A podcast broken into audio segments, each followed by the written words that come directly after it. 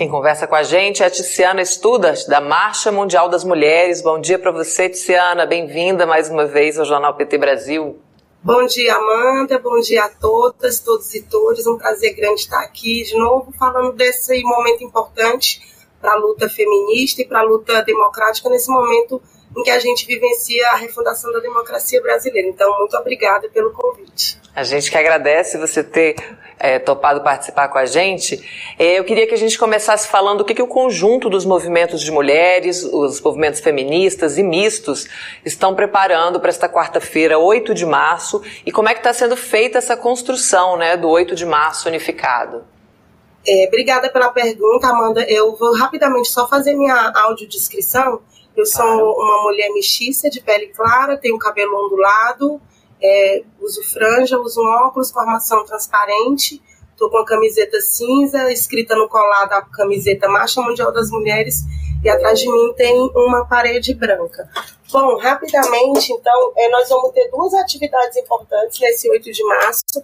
É, organiza um movimento de mulheres e a gente também vai ter um momento importante de diálogo com é, o governo brasileiro, né, a partir do ato realizado pelo presidente Lula e pela ministra Cida e o ministro Márcio Macedo, que vai ser é, um, um, encontro é, com representantes do movimento feminista justamente para é, o governo apresentar uma série de é, programas que está lançando aí para as mulheres. Mas do ponto de vista do movimento, nós, né, que integramos o Comitê Popular Feminista de Mulheres Brasileiras e que já vínhamos construindo um processo político de unidade, de bastante mobilização, no enfrentamento ao impeachment é, contra a presidenta Dilma, que inclusive teve um componente misógino, é, na luta contra o governo é, Michel Temer, é, o, nós fizemos o Ele Não, teve também o processo do Fora Bolsonaro, e essa unidade também de feministas esteve no processo da eleição do presidente Lula.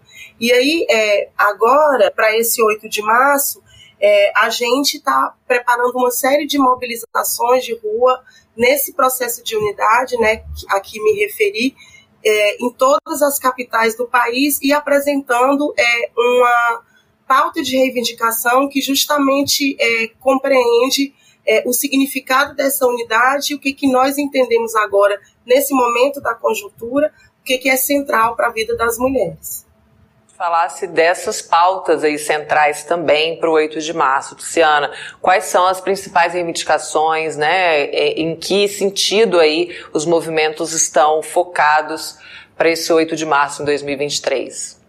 É, então, a gente, é, exatamente considerando todo esse processo político, é, a gente tem apresentado o que a gente considera que, ser, que são 13 pontos aí é, centrais para o próximo período, né? É, e é, tanto do ponto de vista da construção da autonomia econômica das mulheres, então ao tempo que a gente apresenta a proposta de que a gente tem uma política efetiva de igualdade salarial entre homens e mulheres, é, e inclusive compreendendo também o mundo do trabalho de uma forma mais ampliada, ou seja, como é que a gente, ao tempo que garante condições igualitárias de trabalho para homens e mulheres, também é, faz com que o Estado inicia o que a gente tem chamado de uma política nacional de cuidados, compreendendo inclusive esse processo da divisão sexual do trabalho e é, a necessidade de que a gente tenha uma estrutura é, de, de organização é, do trabalho de cuidados e responsabilidade do Estado para que as mulheres também tenham é, condições efetivas né, de inserção igualitária no mercado de trabalho e ao tempo que outros aspectos importantes de construção da autonomia econômica que nós consideramos que são importantes, como o fortalecimento da economia popular solidária, o fortalecimento é, da organização produtiva das mulheres rurais e nesse debate, inclusive, concatenado com a ideia de que nós precisamos enfrentar a feminização da pobreza e nós precisamos enfrentar também esse tema da fome, a construção de uma política de soberania alimentar, né, que inclusive é, resgate programas importantes como o PENAI, que era o Programa Nacional que é o, o Programa Nacional de Alimentação Escolar, e o PA numa perspectiva ampliada, né, de é, inclusive inclusão das, do, da produção das mulheres, é, priorizando a produção agroecológica, enfim.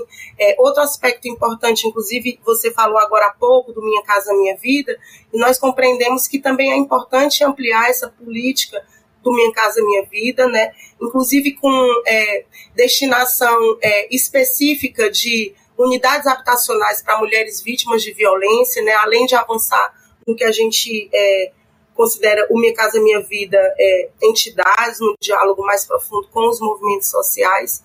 No tema da violência, a gente também acha que é importante é, apresentar um conjunto de políticas de enfrentamento à violência. A gente viu aí no processo da pandemia e também porque a gente tinha um governo anterior que naturalizava a violência contra as mulheres, naturalizava todo tipo de violência, inclusive apregoando o armamento. Mas o fato é que a gente vivenciou no último período um aumento da violência contra as mulheres, né, do feminicídio e de outros casos de violência como é o tema, inclusive, da violência política. Né? Aliás, é, agora no próximo 14 de março, que também é um dia de luta importante para a gente, se, é, completam cinco anos é, do assassinato da vereadora Marielle. Foi um crime de feminicídio, foi um crime político. Né? A gente, inclusive, acha importante que o governo brasileiro é, federalize o caso e a gente espera que no próximo período a gente também tenha respostas mais efetivas é, sobre isso. Enfim, então a gente tem apresentado aí umas, é, uma série de bandeiras importantes, mas entendendo, inclusive, Amanda, que o 8 de março ele inicia um processo nosso de mobilização, ele abre o calendário geral de lutas, né, do movimento social, especificamente do movimento de mulheres, e nesse 8 de março a gente vai ter, é, também como eu me referi antes, esse processo de diálogo também com o governo brasileiro, a partir do Ministério das Mulheres, e que a gente espera que seja, seja só a abertura de um processo de diálogo permanente e de participação do movimento social é, nas discussões e nos rumos que o governo vai tomar. E a gente entende, portanto, finalizando, que o 8 de março abre esse, esse processo de mobilização e também uma rodada de negociação dos, especificamente dos movimentos de mulheres, porque nesse ano nós também vamos ter três marchas importantes: a Marcha das Margaridas, em agosto, a Marcha das Mulheres Indígenas em setembro e a Marcha das Mulheres Negras no mês de novembro, finalizando um 2023 de muita luta.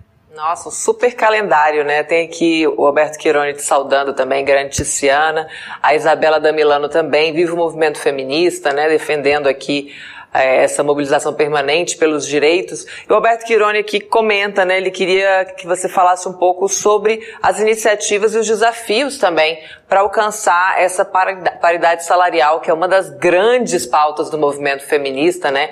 E tem se falado muito isso dentro da esfera do governo e também dos movimentos sociais.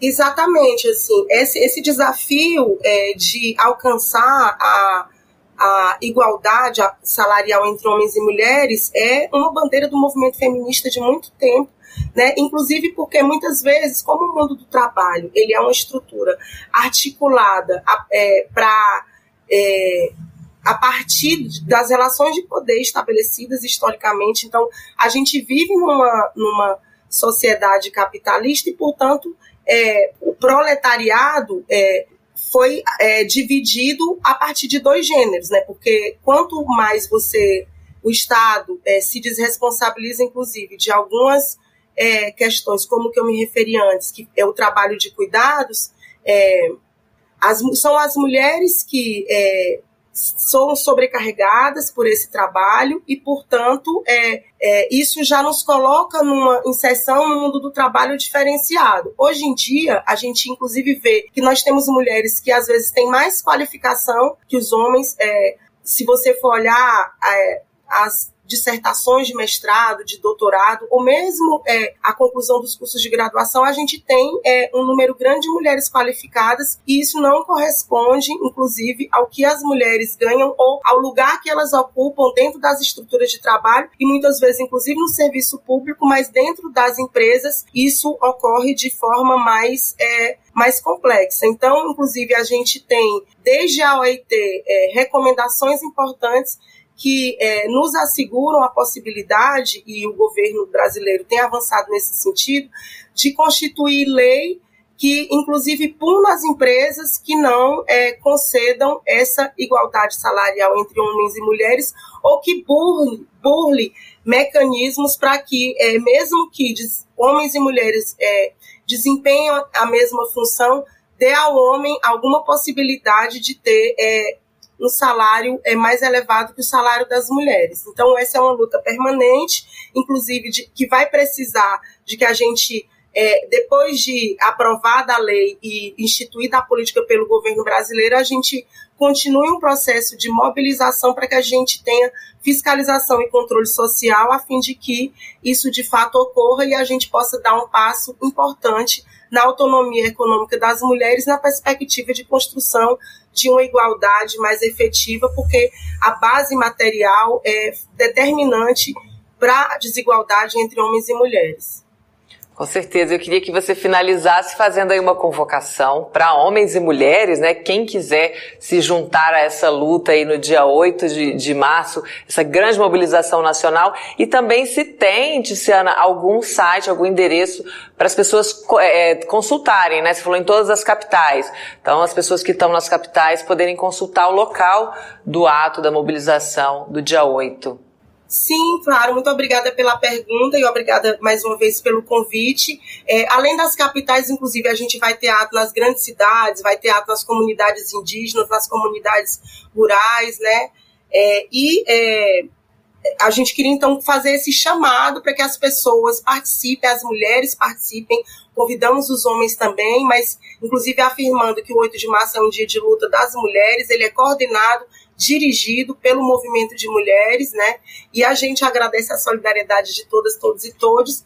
É possível sim ver onde é, vai ter o conjunto das mobilizações é, nas páginas dos movimentos que são, é, inclusive, signatários de uma carta nacional, de uma nota nacional que a gente está lançando, justamente é, fazendo o balanço do que foi o último período e o que, que é o papel do movimento de mulheres agora nessa quadra e é, colocando aí esses 13 pontos a que me referi. Então, a articulação das, das mulheres brasileiras, a APIB, a Marcha Mundial das Mulheres, é, a CUT, a CONTAG, a Secretaria de Mulheres do PT, né, na página do Partido dos Trabalhadores, portanto, são os canais onde a gente vai é, divulgar o conjunto de atividades que vai acontecer para que a gente possa fortalecer o 8 de março nas ruas, é, roças, roçados e também nas redes, porque quem não puder participar presencialmente também pode é, compartilhar a partir dessas páginas os conteúdos que a gente vai passar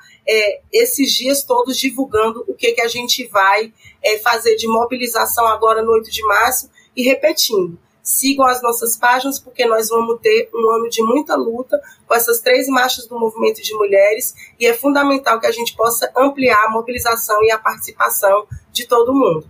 Tiziano, e lembrando também, né, os homens podem participar também, repercutindo esses conteúdos e garantindo que as mulheres consigam ir aos atos no dia 8 de março. Então, puder, né, ficar com aquela criança ali, o sobrinho, o neto, né, a, a, aquela criança da família, para que a mulher possa ir. O chefe também liberar essas mulheres, né, para os atos unificados. Então, os homens podem muito, né, contribuir bastante com a presença feminina nas ruas no dia 8. Obrigada, Tiziana, pelo, pela participação aqui com a gente mais uma vez no Jornal PT Brasil. Seja sempre muito bem-vinda.